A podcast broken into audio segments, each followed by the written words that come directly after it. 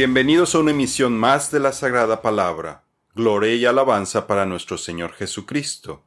Mi nombre es Rafael Beltrán y el tema del día de hoy es Los siete espíritus del Señor, el Espíritu del Señor, parte 2. En la emisión anterior empezamos a ver lo asombroso que es el Espíritu del Señor, quien vive en cada uno de los creyentes vueltos a nacer. Vimos que el Espíritu del Señor participa en la salvación de los creyentes como el Espíritu de Cristo y el Espíritu de gracia. Ahora veremos que también nos ayuda en nuestra santificación, al guiarnos a tomar nuestra cruz cada día y seguir a nuestro Señor Jesucristo, al ser el Espíritu de vida en Cristo. Porque el Señor es el Espíritu, y donde está el Espíritu del Señor, ahí hay libertad. Segunda de Corintios 3:17. El Espíritu del Señor es el Espíritu de vida en Cristo. El apóstol Pablo, en Romanos 8, nos revela que cuando el Espíritu del Señor habita en nosotros, al igual que lo hizo con los santos del Antiguo Testamento, nos transforma para vivir conforme al Espíritu y para que mueran las obras de la carne en nosotros. Además nos da el poder para que nuestras vidas estén centradas en Cristo, mejora nuestra relación con Él e inclusive nuestra oración hacia el Señor.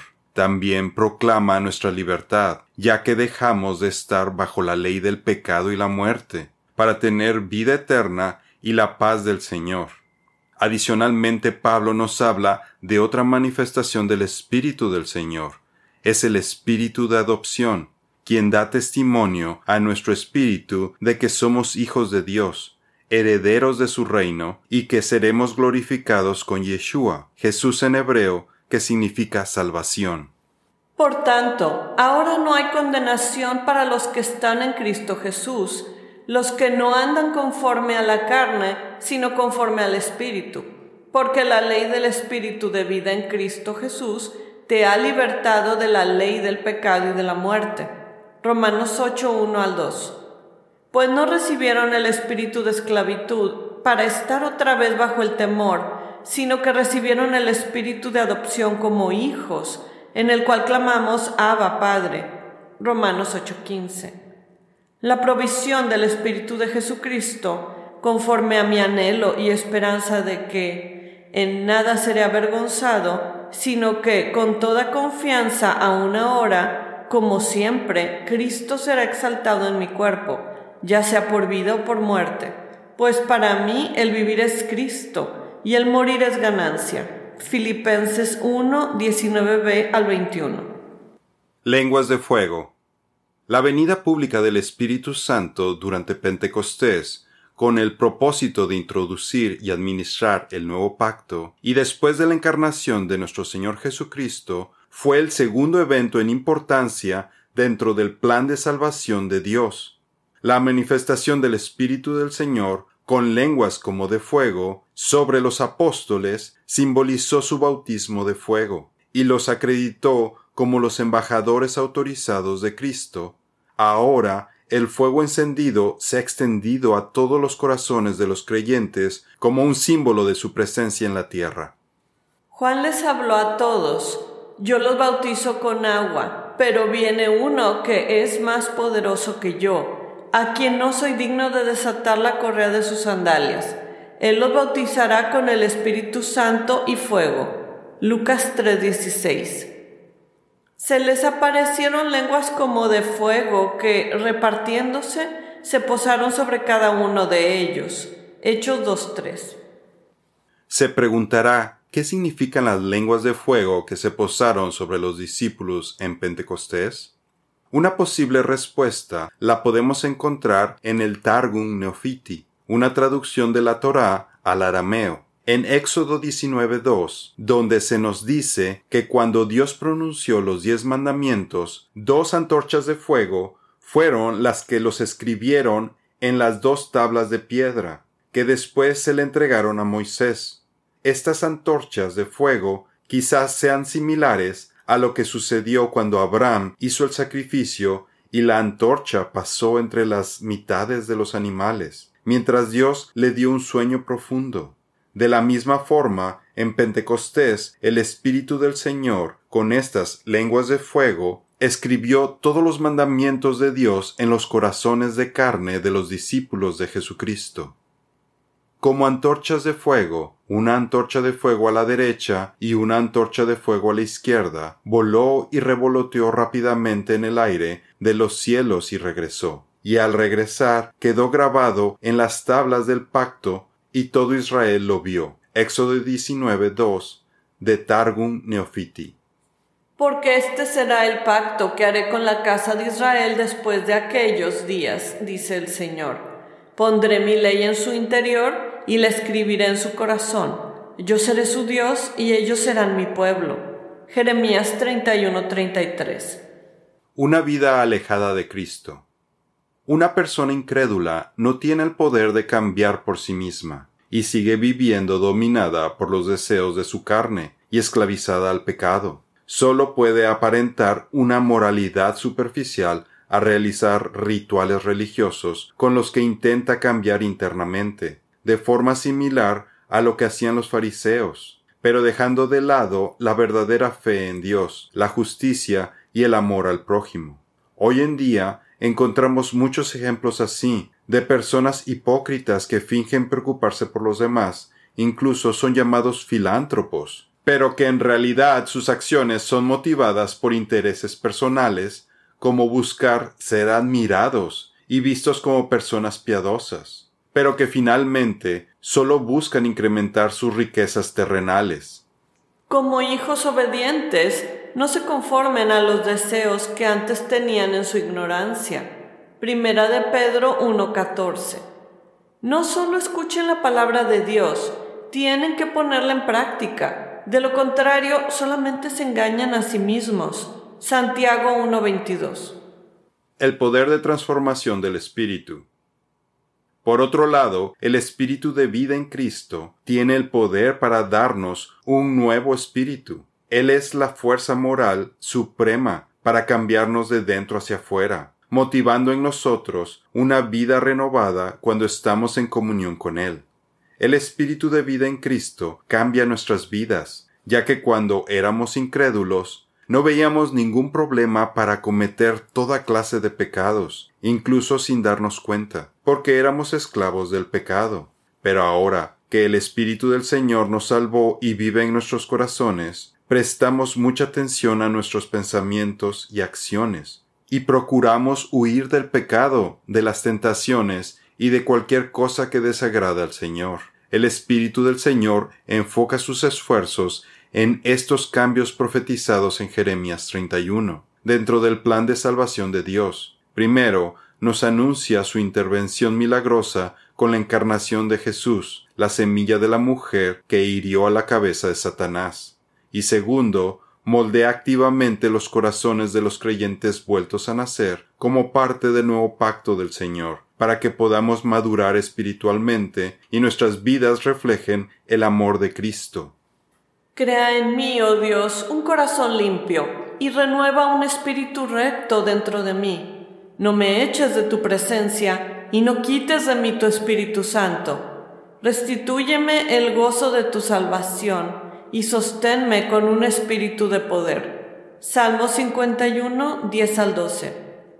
Sean pues imitadores de Dios como hijos amados, y anden en amor, así como también Cristo les amó y se dio a sí mismo por nosotros, ofrenda y sacrificio a Dios, como fragante aroma. Efesios 5, 1 al 2. De modo que, si alguno está en Cristo, nueva criatura es las cosas viejas pasaron, he aquí todas son hechas nuevas. Segunda de Corintios 5:17. Pablo nos explica que el Señor es santo y justo, y la forma en la que una persona se puede reconciliar legalmente con Dios es si fue previamente limpiada, justificada y santificada. Sin este milagro de la gracia, nadie puede entrar en el cielo. El hombre natural nacido de la carne, carne es. No sólo está contaminado hasta lo más profundo de su ser por el pecado original y sus transgresiones actuales, sino que hay en él una incapacidad para comprender, aceptar o disfrutar de las cosas espirituales. La obra de santificación del Espíritu de vida en Cristo Jesús inicia con la regeneración, cuando se da una nueva vida espiritual, una nueva capacidad, se despierta un nuevo deseo.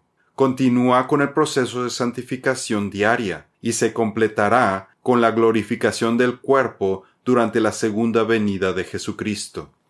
Ni los ladrones, ni los avaros, ni los borrachos, ni los calumniadores, ni los estafadores heredarán el reino de Dios. Y esto eran algunos de ustedes pero ya han sido lavados, pero ya son santificados, pero ya han sido justificados en el nombre del Señor Jesucristo y en el Espíritu de nuestro Dios. Primera de Corintios 6, 10 al 11. Pero el hombre natural no acepta las cosas del Espíritu de Dios, porque para él son necedad, y no las puede entender, porque son cosas que se disciernen espiritualmente. Primera de Corintios 2, 14. Las escrituras nos dicen que los creyentes vueltos a nacer seremos transformados en la misma imagen de la gloria del Señor. Los atributos de Cristo están siendo formados en nuestras almas, mentes y corazones. Es decir, que la ley de Dios ahora está escrita en el corazón de cada creyente. De esta forma, Cristo está en el creyente por su espíritu y el creyente está en Cristo por la fe. El espíritu de la vida en Cristo es quien nos permite poner nuestros ojos en Jesús, el autor y consumador de la fe. Como creyentes sabemos que Cristo es la cabeza y nosotros somos los miembros de su cuerpo. Hijos míos, por quienes de nuevo sufro dolores de parto hasta que Cristo se ha formado en ustedes Gálatas 4:19. Porque este es el pacto que haré con la casa de Israel después de aquellos días, dice el Señor. Pondré mis leyes en la mente de ellos y en su corazón las inscribiré, y yo seré para ellos Dios, y para mí ellos serán pueblo. Hebreos 8:10. Puestos los ojos en Jesús, el autor y consumador de la fe, quien por el gozo puesto delante de él soportó la cruz, despreciando la vergüenza, y se ha sentado a la diestra del trono de Dios. Hebreos 12:2.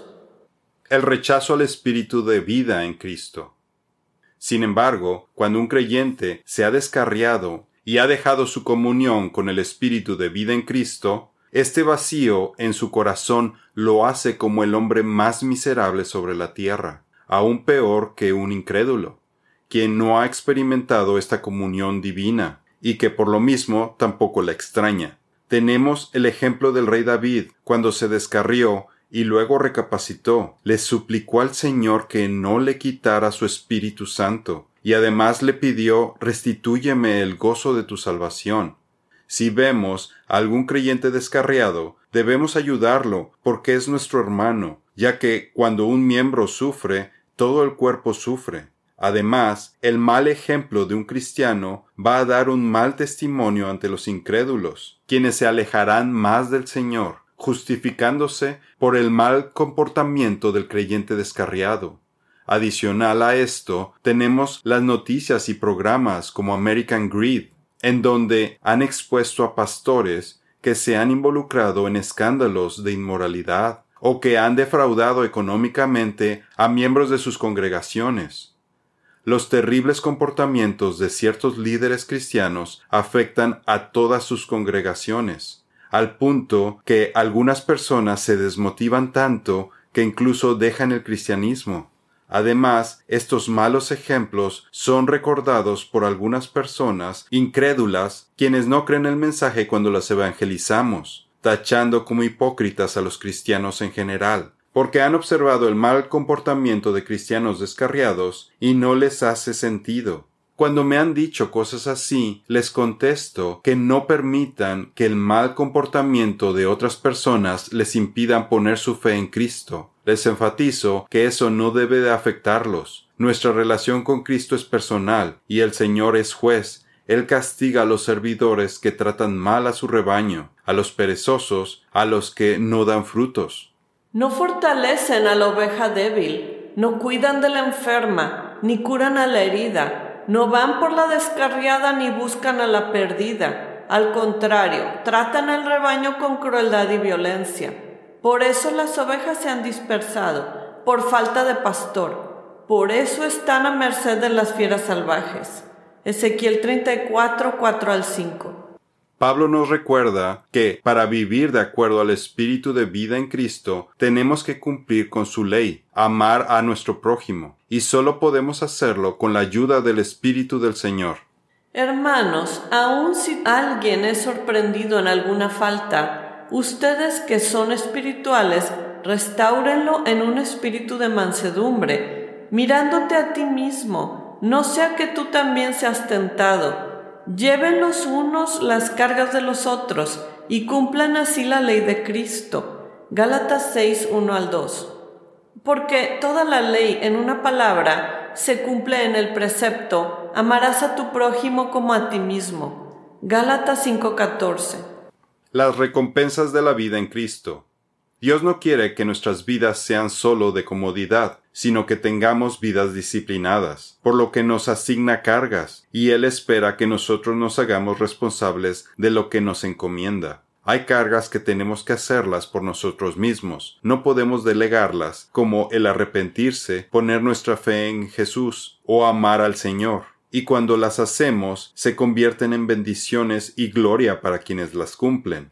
Hay otras cargas que nos pueden parecer difíciles o imposibles de realizarlas por nosotros mismos. Para estas cargas, Pablo nos explica que el Señor, en su amor hacia nosotros, nos dice que podemos dárselas a Él para que se haga cargo de ellas. Por ejemplo, Nehemías cuando se enteró que la muralla de Jerusalén había sido derribada y sus puertas quemadas por el fuego, se lamentó tanto que quiso remediarlo, y aunque parecía una carga imposible para ser solucionada por él, Nehemías hizo lo correcto y oró al Señor y lo que no se había hecho en años, el Todopoderoso, a través de Nehemías, lo pudo resolver en cincuenta y dos días. Nuestro Señor Jesucristo nos dice que nos acerquemos a Él con nuestras cargas pesadas y a cambio recibiremos descanso y cargas ligeras. Echa sobre el Señor tu carga y Él te sustentará. Él nunca permitirá que el justo sea sacudido. Salmo 55, 22. Luego dijo Jesús, Vengan a mí todos los que están cansados y llevan cargas pesadas, y yo les daré descanso. Pónganse mi yugo, déjenme enseñarles, porque yo soy humilde y tierno de corazón, y encontrarán descanso para el alma, pues mi yugo es fácil de llevar y la carga que les doy es liviana. Mateo 11, 28 al 30. Pero que cada uno examine su propia obra, y entonces tendrá motivo para gloriarse solamente con respecto a sí mismo y no con respecto a otro, porque cada uno llevará su propia carga. Gálatas 6, 4 al 5. En nuestra siguiente misión continuaremos viendo otros títulos del Espíritu del Señor que reflejan sus diferentes ministerios, como el del Espíritu de Santidad, que como veremos nos ayuda en nuestra vida cristiana para que nos mantengamos victoriosos hasta el final. Pero recibirán poder cuando el Espíritu Santo venga sobre ustedes y serán mis testigos en Jerusalén en toda Judea y Samaria y hasta los confines de la tierra. Hechos 1.8. Esto es todo por el día de hoy. Los esperamos en nuestra siguiente misión. Que Dios los bendiga.